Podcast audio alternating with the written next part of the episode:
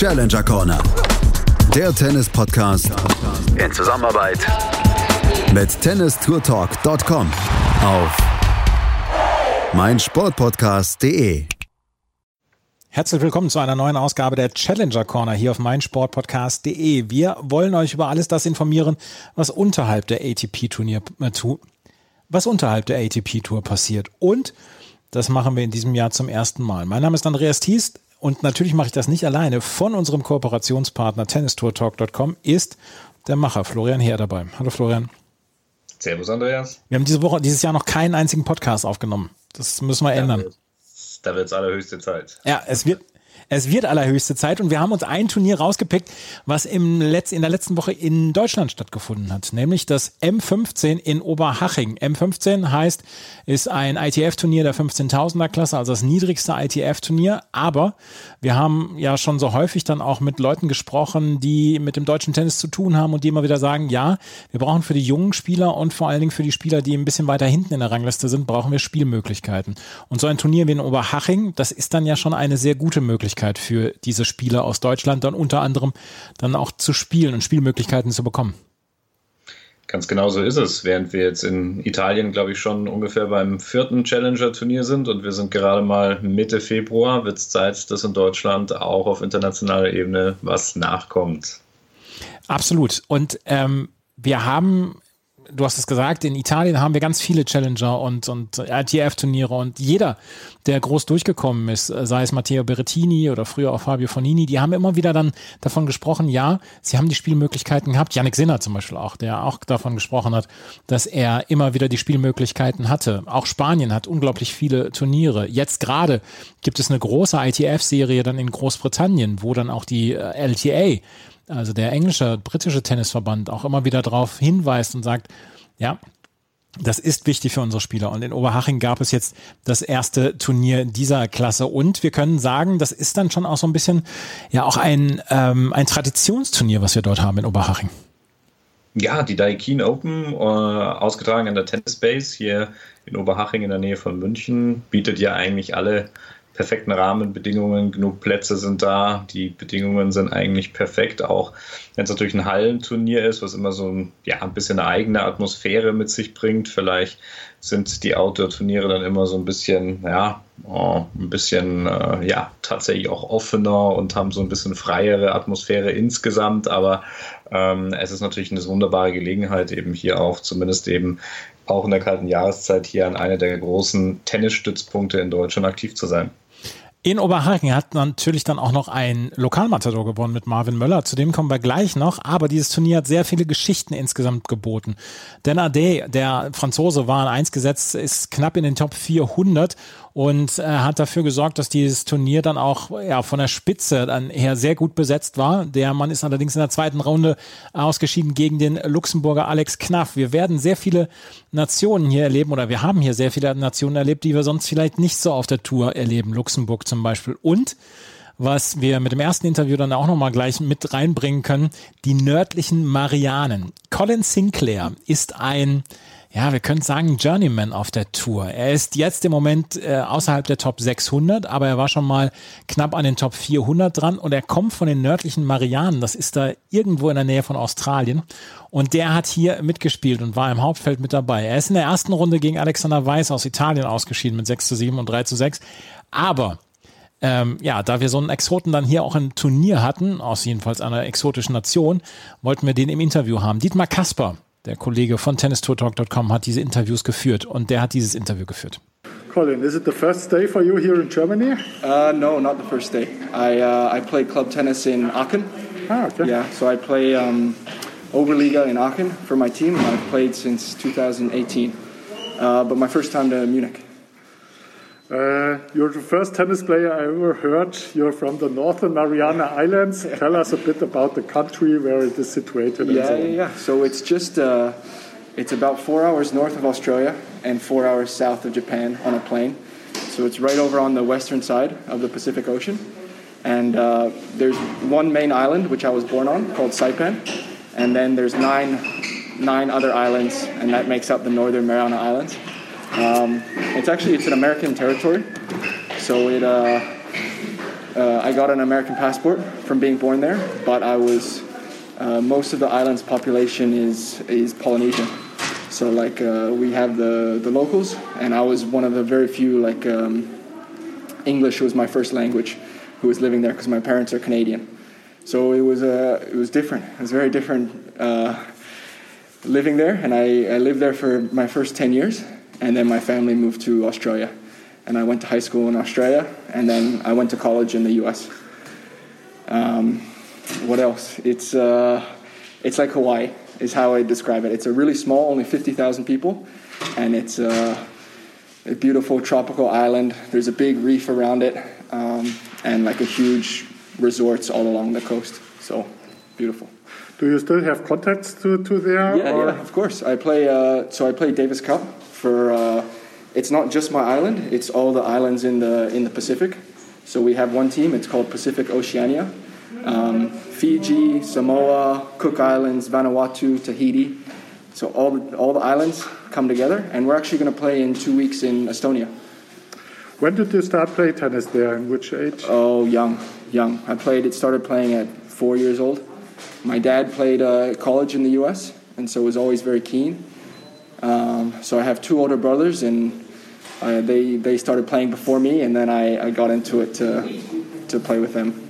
I guess. Uh, is it easy to uh, open to all kids uh, play tennis, or must the parents be rich or have a? Uh, no, no. It's it's open to everyone. It's really uh, it's quite different from everywhere else in the world because it's just there's this one tennis program and it's run out of uh, it's run by this guy called Jeff Race and he's been there for a long time I want to say 30 40 years and he's been the, the head coach and there's it's open to anyone who wants to play and he does lessons um, for yeah for all the kids on the island and he has a really good uh, a really good program um, we had a girl that played uh, junior Australian Open uh, singles and doubles, and was pretty talented. And we have a lot of uh, of other kids that have gone off to play uh, college in the U.S. So really, uh, he yeah, he does an amazing job, kind of running a program on such a small island.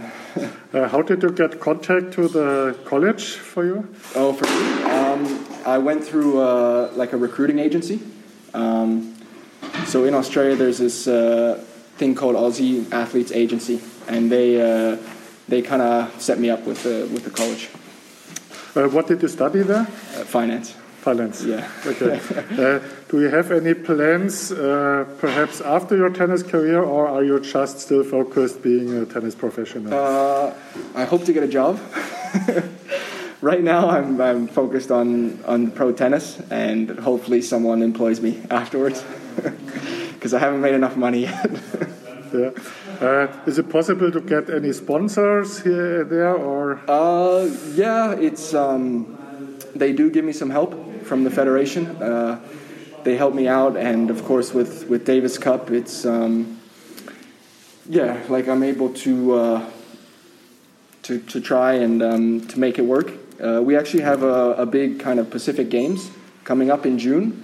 It's going to be hosted on my island for the first time and uh, there there's there's certain incentives if you do well and uh, yeah I hope to to do well and we play all the other islands and, and tennis is one of the sports. Um, what goals do you have uh, until the rest of the season? Do you have a special ranking goal or what um, the motivation? That's a good question. I would love to play um, to get my ranking back into 400 where it was um, a couple years ago. I I want to start playing uh, a couple more challengers uh, towards the end of the years and, and 25Ks. Um, I feel like my game has gotten a lot better the last couple years, but my ranking has dropped. So I feel like I'm. it's been a weird uh, sort of zone for me where I feel like I'm playing my best, but my ranking is not as good as it was. So I really just hope to get it back to, to where it was and then uh, the big thing for me is playing Davis Cup. Like uh, we're we just got promoted from Group Three to Group to the play-in for Group Two. So I think we have a, a good chance against Estonia in two weeks, and and yeah, that that would be really awesome to make it into Group Two. Okay. What about the conditions here at the Daikin Open? Uh, I love them. I love them. Yeah, they're uh, really nice courts, really well organized event. Um, one of the best organized events I've been to. Um, I unfortunately I came on on Monday, so I, I didn't get used to them as well as I would have liked, which is my fault. Uh, so I, I lost singles pretty early, but not because of that. I lost because the guy was better. Um, but uh, I really like it, and uh, the doubles is, is going well. So I, I hope that continues. Yeah. Uh, what will be your next tournaments in the next weeks? Um, so I'm going to Tunisia next week. Um, we got a wild card to play to play doubles with uh, my partner for Davis Cup, who doesn't play so much, so he doesn't have a ranking. He uh, he actually just turned 40, so his big dream has been to get a ATP point. So I hope that we'll we'll do better and we'll do uh, we'll do well there. And then Estonia, and then I go back to the U.S. to train, and then who knows, maybe back to, to Germany. Thank you for talking. It was very interesting, and Yeah. all the best for your next weeks. Yeah, thank you. Die nördlichen Marianen. Ich habe nicht gewusst, dass wir einen Tennisspieler in den Top 1000 aus den nördlichen Marianen haben. Hast du es gegoogelt? Ich habe es gegoogelt. Ich musste nachgucken, was NMI ist. Das Länderkürzel. Genau, es ist, und äh, das kann ich ja nochmal Wikipedia vielleicht nochmal zitieren, ein nicht inkorporiertes Außengebiet der Vereinigten Staaten im Pazifischen Ozean. Südlich von Japan, nördlich von Guam gelegen. Also tatsächlich, glaube ich, muss man das erstmal wirklich nachlesen und dass es auch als eigenes Länderkürzel im Tenniszirkus unterwegs ist, war, glaube ich, auch nicht so ganz klar, ja. Ja, also wie gesagt, NMI habe ich so vorher noch nie gesehen und äh, Northern Mariana Islands, das ist halt das, äh, dafür steht es.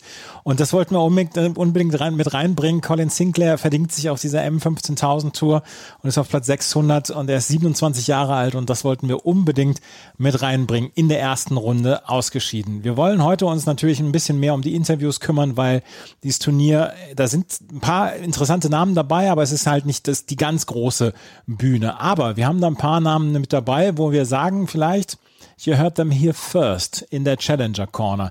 Ein Name, den wir vielleicht nicht so hören werden in den nächsten Jahren, aber der durchaus ganz interessant sein könnte. Das ist Giovanni Oradoni. Auch der ist hier angetreten und der hat ein richtig gutes Turnier gezeigt. Giovanni Oradoni, Oradini, Entschuldigung, ist ins Halbfinale gekommen, hat dort gegen Marvin Möller verloren mit 5 zu 7 und 6 zu 4, hat allerdings vorher den ähm, Franzosen Lucas van Asch besiegt, der ja schon auf sich ja, von sich reden gemacht hat, dadurch, dass er schon einen Junioren-Grand Slam gewonnen hat. Giovanni Oradini im Interview mit Dietmar Kasper, das hört ihr jetzt hier. So, Giovanni, congratulations. How was it for you on the court today? Uh, I mean, it was a tough match. I knew the opponent was was a great player, and uh, yeah, I played very good. I served good. I've been serving well, so yeah, I played well on the on the important points. So I'm happy with the way I played. Yeah, in Germany we don't know much about you. Can you tell us a little about you? Where are you born in Italy? I'm born. I was born in uh, Rovereto, which is uh, close to Trento. Is uh, it's very north, so I have a lot of friends also that speak German, and Oh, okay. I'm like, I feel home here. So uh, yeah, I I'm 24 years old. I was in college till June. I graduated in June, so I didn't play much till till then. But now I'm starting to play my professional career. So yeah, that's Uh, where do you practice when you're in Italy? I practice in uh, Verona uh, with Francesco Bordo, Borgo. Uh, he's here with me as well. We- He's a PTN, he's called his academy, Pro Tennis Network. So, yeah, we, we go in between Verona and uh, Bardolino as well. Okay, Maybe maybe some people here know. He's a Gardasee.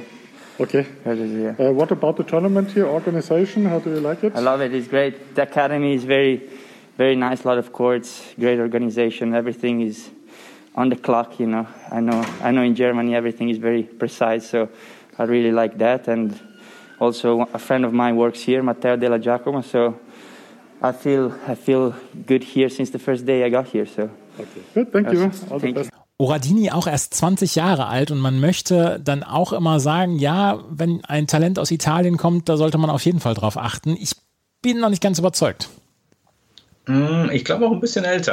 Ähm, Als ich nochmal nachgeschaut habe, 24 Jahre, ist im Moment die Nummer 808 der Weltrangliste. Einer von einigen Vertretern, die im Viertelfinale waren in Oberhaching und ich war an dem Freitag selber auch vor Ort, die ähm, noch keinen Titel auf der ITF-Tour gewinnen konnten. Also da waren einige dabei. Ähm, Valentin Royer war noch mit dabei, Sandro Kopp, ähm, eben Oradini. Also äh, es hätte auch sehr gut sein können, dass wir dort eine Premiere hätten feiern können mit dem ersten Titelträger auf ITF-Ebene. Und ähm, ich, ich habe das Spiel gesehen gegen Luca van Asche und es war wirklich ähm, eine richtig gute Performance von ihm. Also eher so ein schlachsiger Typ, bisschen groß aufgeschlossen, aber richtig Power auch mit der Vorhand drauf. Also wenn er sie getroffen hat, vor allem so down the line, dann war richtig Feuer und Zunder dahinter. Und das hat am Ende dann auch dem Roland Garros äh, Junioren-Champion dann den Zahn gezogen gehabt. Giovanni Oradini, du hast es gesagt, 24 Jahre alt, ist er, ist er nicht 20 Jahre alt, Entschuldigung, das war mein Fehler, aber ähm, der hat hier das Halbfinale erreicht. Und wir müssen uns noch mal darüber unterhalten, ist das Luca van Asche oder Luca van Asch? Ja, das ist jetzt eine gute Frage. Ähm, meiner Meinung nach ist es Van Asche, weil ähm, es ursprünglich belgisch ist, also es ist in Belgien geboren, äh, hat auch belgisch-italienische Eltern, also sehr internationalen Background. Ähm, dahingehend hätte ich es jetzt auf Van Asch gegangen. Geht wahrscheinlich beides, oder? Geht wahrscheinlich beides, ja. Auf jeden Fall, Giovanni Oradini hat hier ähm, für durchaus Aufsehen gesorgt, als er nämlich Luca van Asche oder Luca van Asch besiegt hat. Und äh, Van Asche hat letztes Jahr die French Open bei den Junioren gewonnen. Und er ist so ein bisschen auf dem Zettel von den Talentsperren und von den Leuten, die sagen, ja, wir brauchen mal wieder frisches Blut, gerade bei den Franzosen. Da geht ja jetzt eine ganz große goldene Generation ab. Michel Simon, Richard Gasquet, Joe Wilfried Zonga etc. Und da braucht es Nachwuchs und diesen Nachwuchs könnte Luca van Asch äh, bieten. Und auch den hat Dietmar Kasper hier im Interview gehabt. Und das ist ein Spieler, von dem ihr vielleicht in drei Jahren sagt, na, den haben wir das erste Mal bei der Challenger Corner gehört. Das Interview hört ihr hier. Schatz, ich bin neu verliebt. Was? Da drüben. Das ist er. Aber das ist ein Auto. Ja, eben. Mit ihm habe ich alles richtig gemacht. Wunschauto einfach kaufen, verkaufen oder leasen. Bei Autoscout24. Alles richtig gemacht. Tell us a little bit about you. Uh, how did you start playing tennis? Uh, I started playing at uh, at four years old when I was in Aix-en-Provence, in France. Uh, my uh, I did a I did practice because I had a, um, a tennis club uh, next to my house and I like it and I continue like this. Okay. Uh, when did you realize that you are better than other players, and uh, when did you decide I want to get a tennis professional? Well, I uh, I always uh, liked uh, playing tennis, and I was playing well, and uh, my my dream was to, to win Roland Garros, and when I was starting to play well and to be with the, the best players in the world, I started to think to become a professional tennis player. Uh, where are you practicing now, and how about the support of the French Tennis Federation? Uh, I'm practicing in Paris, um, and uh, yeah, the French Federation supports me supports me uh, a lot. Um, so yeah, it's great because uh, the French Federation is uh, next to my house, so I can go there to practice. Um, so yeah, I'm, I'm, practicing in Paris. Is it directly on the venue where the Grand Slam is? Yeah. Yes. Ah, okay. But you are not living on that area? No, I'm not living there. Uh, I'm training uh, in the Committee of Paris, but uh, I can I can go to the CNE. It's uh, the, the, the center of the French Federation, so I can go there whenever I want. Uh, in Germany, it is very difficult to do the school next to the tennis. How is it in France? Uh, yeah, in France, it's it's possible um, for the there is uh, something called the, CNED. So uh, I did it, and uh, now I finished uh, my score, the first part of my scholarship. So I had my baccalaureate in France, and now I'm going to the university a little bit. But it's like I have some um, a schedule that is compatible with my tennis program. Okay. Um, you won last season the junior championships in Roland Garros. Describe your feelings about that championship. Yeah, it was it was amazing for me. It was uh, Roland Garros for so for a French player, it, it's uh, always a dream. And uh, so yeah, I was very very happy, very proud of myself to to win a tournament like this. Uh, you are always practicing uh, on the, exactly this courts where the tournaments were played. Is it a big advantage to play on these courts, especially this kind of clay in Paris? Yeah, yeah, I think it's a big advantage because uh, all the French players uh, know very well uh, the the site of uh, Roland Garros. So yeah, it was a big advantage, but uh, uh, I think I didn't win the tournament because I trained there sometimes. sometimes, but yeah, it, it's very it's very good for French people to, to practice there. Um, you're now 17. Uh, you were normally able to do more uh, junior uh, tournaments. Do you plan to compete any junior Grand Slams this season? Uh, yeah, normally I can play again uh, some junior tournaments, but last year after I won uh, Roland Garros, I decided with my with my team that I'm able to to, to play some pro tournaments, and I wanted to play only pro tournaments, so I played uh, Wimbledon after because it was uh, on grass, so it's a big experience to play on grass. But I don't think I will play uh, any more juniors tournaments, and uh, I'm happy like this because I'm performing well in the tournaments. Okay. Um, what are your goals until the end of the season? Do you have a special ranking goal, or what's mm, your opinion? Yeah, maybe not uh, ranking goals, but uh, I'm just learning every day. I'm practicing every day. I'm doing my best, and uh, I think the results will uh, will uh, will go on with uh, all the, the, practices and the hard work. And uh, my goal is to win um, to win a, a challenger tournament this year. It will be fantastic. Okay, thank you. All the best for your day. Thank you. Ich habe ihn leider noch nicht selber spielen sehen, Luca von Asch. Ähm, das werde ich allerdings in naher, naher Zukunft nachholen, weil ich glaube, da muss man vielleicht dann auch sehr früh auf den Bandwagon drauf.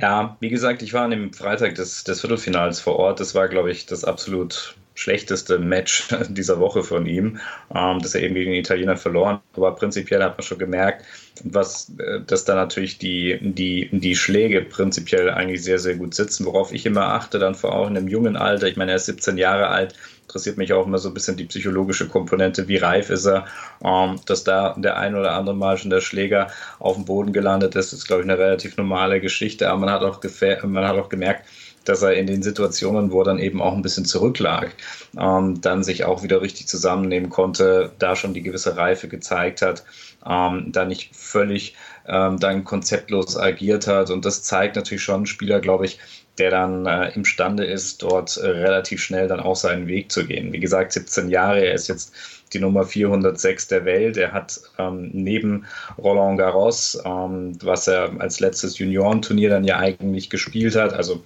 ähm, das war jetzt, äh, beziehungsweise war das letzte, die letzte Saison, seine letzte Juniorensaison, ähm, hat dann jetzt sich also eben schon auf den Senior Circuit begeben und war auch schon erfolgreich. Hat ähm, daheim Anfang des Jahres in Bagnol sein erstes ITF-Turnier gewonnen. Und das ist natürlich schon immer so ein Zeichen. Ähm, das heißt, dass da der Übergang ganz gut funktioniert hat, auch wenn es in Anführungszeichen eben nur ein M15er Turnier gewesen ist. Aber das ist doch schon mal wirklich ein erstes Signal, dass das, glaube ich, auch auf Seniors-Level in die richtige Richtung gehen kann. Absolut. Und äh, wie gesagt, in zwei oder drei Jahren hören wir vielleicht noch eine ganze Menge mehr von Luca von Asch und dann wissen wir, ob er Luca von Asch oder Luca von Asch Asche genannt wird. Ein anderer Name, der dann auch noch für vielleicht in den nächsten Jahren für Verwirrungen sorgen könnte, auch was die, was die Aussprache angeht, das ist Sascha Guimard Weyenburg, auch Französe. Und der hat hier das Finale erreicht. Und äh, Sascha Guimard, ich nenne ihn jetzt erstmal Sascha Guimard, ähm, auch der ist noch nicht allzu alt. Auch der ist hier als Juniorenspieler mit reingekommen in dieses 15.000er Draw. Das sind äh, für 15, bei 15.000er Turnieren sind gewisse Plätze immer für Jugendspieler reserviert. Und ähm, das war einer Sascha Guimard und der hat hier gleich das Finale erreicht. Und auch den hören wir im Interview mit Dietmar Kasper von tennistourtalk.com. So congratulations, two set win you. against your countrymen. How was yeah. it for you on the court today? Uh, I play good. I feel good. Uh, in this time, uh, yeah, I play good. Uh, last week I make a final in Grenoble. So yeah, I, I continue to, to play good and uh, uh, my my good point. I serve very well and and that's great. Yeah, a lot of players tell me that uh, it's difficult to get from juniors level to pro circuit, but in your result it looks not so difficult. What Yeah. do you think is the reason for it? No, yeah, it's difficult, you know, but uh, I I work hard in uh, in the month in December with my new coach. So I play with a great uh, great partner like uh, Benjamin Bondy. So so I work hard and the the, the work uh, pays. So that's that's great. Yeah. Uh, where do you practice in France? In Marseille, Marseille. Yeah. Uh, who is the coach? uh, Lionel Zimbler. Okay. Uh, and I heard uh, Luca van Asche is uh, from XR Provence too. Do you know him as? Yeah, I know him, but he, now he, he, he lives in Paris. Yeah. He just stayed in uh, Aix-en-Provence uh, two two years and think when when he, he was young. But yeah, I know I know him. We all uh, 2004 and 2003 we we are friends, you know. So Yeah. Okay. Uh, how did you start ta- playing tennis in XR Provence? They're a big club. yeah, no, I, I started at three years old in a, in a little club uh, Rognac. So Yeah. Okay. Okay. Good. Thank All you. the best for tomorrow. Thank, Thank you. Da frage ich jetzt nicht, wie er ausgesprochen wird. Jedenfalls nicht der zweite Name. Ja, aber ich glaube, da sind wir uns auf jeden Fall einig, dass es auf jeden Fall in die französische Richtung geht. Da müssen wir jetzt nicht rumtun, ob das dann vielleicht noch irgendwie äh, tatsächlich irgendwie so eine flämische, äh, eine, eine flämische Note hat. Hier ist es auf jeden Fall schon mal auf jeden Fall der französische Akzent, der bemüht werden sollte. Ja, absolut. Und auch das ist ein Spieler, auf den wir vielleicht in den nächsten Jahren werden achten müssen. Da ist natürlich dann auch immer so eine Geschichte, ähm, was, was macht das mit den Spielern, der, der, der Druck und dann auch die Erwartungen und der Übergang in die Herrenklasse. Ähm, wie äh, meistern sie den? Also da ist noch eine ganze Menge dazwischen, aber ähm, das könnte durchaus noch interessant werden in den nächsten Jahren. Ich habe ein bisschen was gesehen vom Finale gegen Marvin Möller und das sah meiner Meinung nach schon sehr vielversprechend aus. Auf jeden Fall, Sascha Guimard stand hier im Finale. Und damit kommen wir zum Sieger dieses Turniers. Und das war nämlich Marvin Möller. Marvin Möller, der in seinen jungen Jahren jetzt auch schon eine relativ prominente Verletzten, Verletzungsliste hinter sich hat und der ähm, hier dieses Turnier gewonnen hat, so ein bisschen aus dem Nichts, oder? Ja, weil man eben auch länger von ihm nichts mehr wirklich ähm, gehört hat. Ähm, du hast die Verletzung angesprochen, was wahrscheinlich einer der Hauptgründe gewesen war. Dabei hat er die letzte Saison gar nicht schlecht beendet. Er hat äh, zwei Finals gespielt auf ITF äh, auf ITF-Ebene in der Tschechischen Republik. Beide äh, verloren gehabt, aber das ist immerhin schon auch mal wieder auch ein Zeichen gewesen, gewesen dass es hier auch wieder ähm, der Trend eher nach oben zu gehen scheint. Aber ähm, für die meisten natürlich, die sich dann erst ab Challenger-Ebene zumindest für den Tennis äh, größer interessieren, ist er natürlich irgendwie unterm Radar geflogen. Und ähm, ja, deshalb ist es für ihn, glaube ich, ein sehr wichtiger Erfolg, dann eben auch mal wieder so eine Woche als Sieger beenden zu können. Und dementsprechend freudig war er dann, glaube ich, auch hinterher. Das können wir jetzt auch im Interview dann auch nochmal mit nachhören. Mit Dietmar Kaspar, das Interview mit Marvin Möller.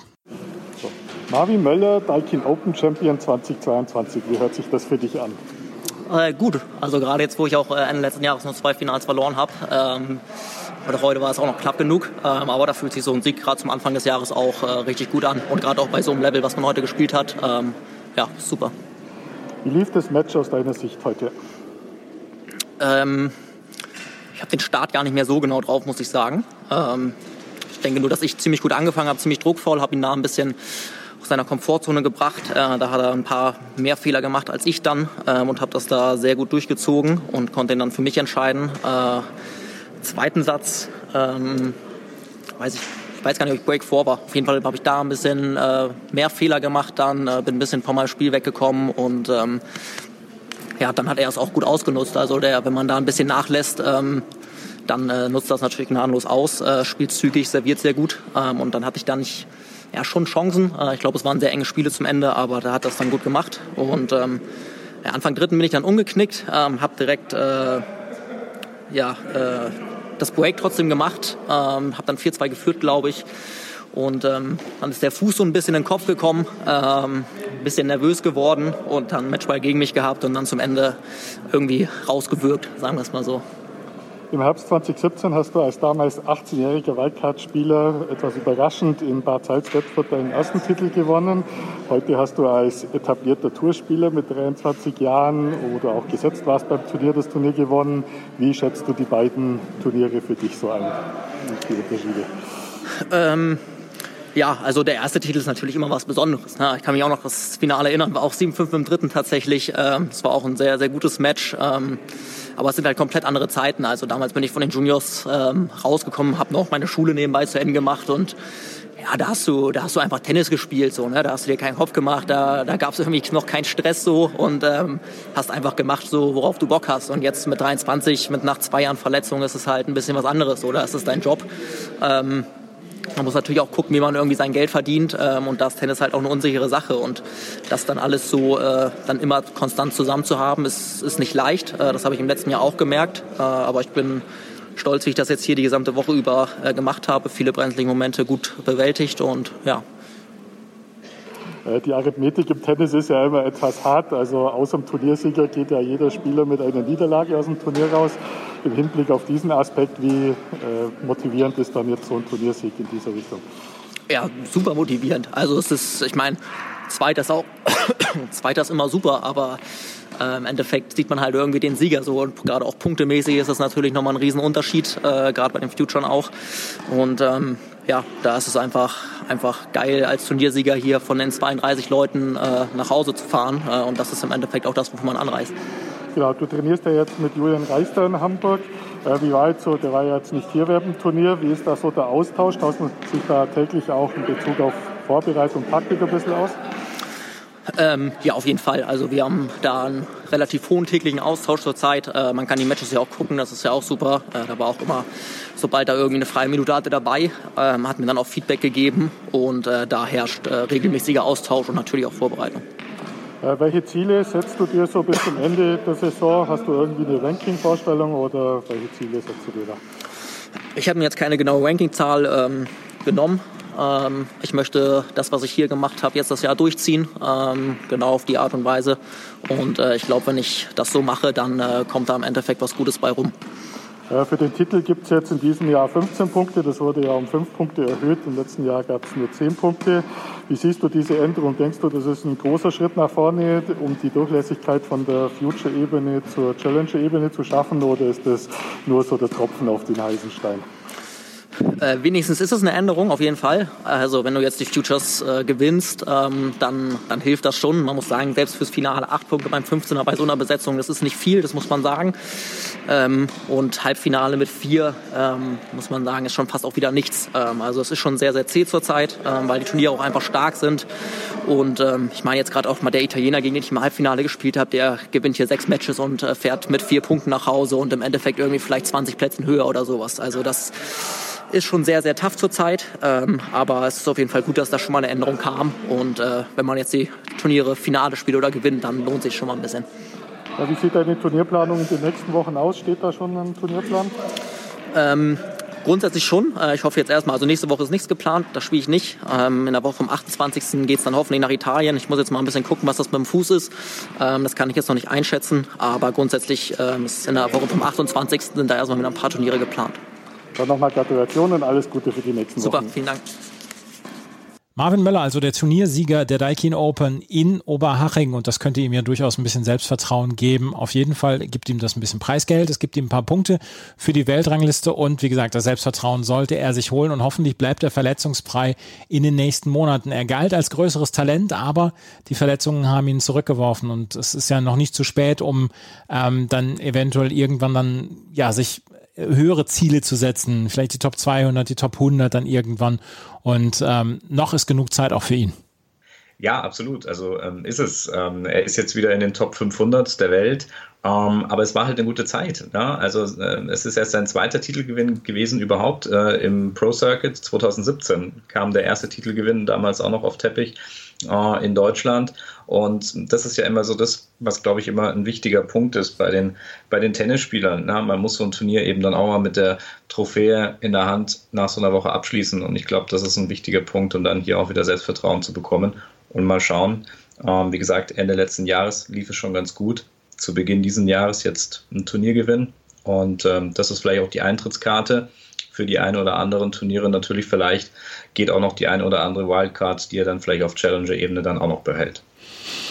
Und das werden wir auch in den nächsten Wochen und Monaten beobachten. Die Challenger Tour ist in vollem Schwung und wir werden natürlich in den nächsten Wochen und Monaten sehr viel über die Challenger Tour berichten. Was sind deine nächsten Turniere? Ja, äh, wir müssen sagen, es, es hat ein bisschen äh, langsam angefangen mit immer so ein, zwei Turnieren pro Woche, aber jetzt in den nächsten Wochen ab äh, März zumindest, dann werden wir teilweise vier Turniere pro Woche haben. Und das ist schon nochmal erwähnenswert. Das ist einiges. Denn ähm, es war sogar vor der Pandemie 2019, wenn man sich so den Kalender dann nochmal ähm, Review passieren lässt und sich den nochmal anschaut, dann stellt man fest, dass es teilweise gar nicht so viele Turniere pro Woche damals gab. Also es wird richtig wieder aufgeholt. Und ähm, ja, ähm, ich hoffe, dass es mit einem der Turniere in Spanien zumindest jetzt dann in Zukunft ähm, klappen wird, sodass man dann auch die europäische Sandplatzsaison äh, ja, standesgemäß einläuten kann. Standesgemäß die europäische Sandplatzsaison einläuten, das, äh, das hört sich gut an. Wir werden uns auf jeden Fall in den nächsten Wochen dann wieder melden. Das war unser erster ja unser erstes Lebenszeichen hier von der Challenger Corner auf meinsportpodcast.de. Und wie gesagt, in den nächsten Wochen und Monaten gibt es eine ganze Menge mehr dann auch von uns und wieder mit Interviews, mit ganz vielen Interviews und Eindrücken von Challenger-Turnieren. Florian, ich danke dir. Gerne, Andreas. Freue mich aufs nächste Mal. Das war's für heute. Vielen Dank fürs Zuhören. Bis zum nächsten Mal. Auf Wiederhören. Schatz, ich bin neu verliebt. Was? Drüben. Das ist er. Aber das ist ein Auto. Ja, eben. Mit ihm habe ich alles richtig gemacht. Wunschauto einfach kaufen, verkaufen oder leasen. Bei Autoscout24. Alles richtig gemacht. Challenger Corner. Der Tennis-Podcast in Zusammenarbeit mit tennistourtalk.com auf meinsportpodcast.de. Schatz, ich bin neu verliebt. Was? Da drüben. Das ist er. Aber das ist ein Auto. Ja, eben. Mit ihm habe ich alles richtig gemacht. Wunschauto einfach kaufen, verkaufen oder leasen. Bei Autoscout24. Alles richtig gemacht.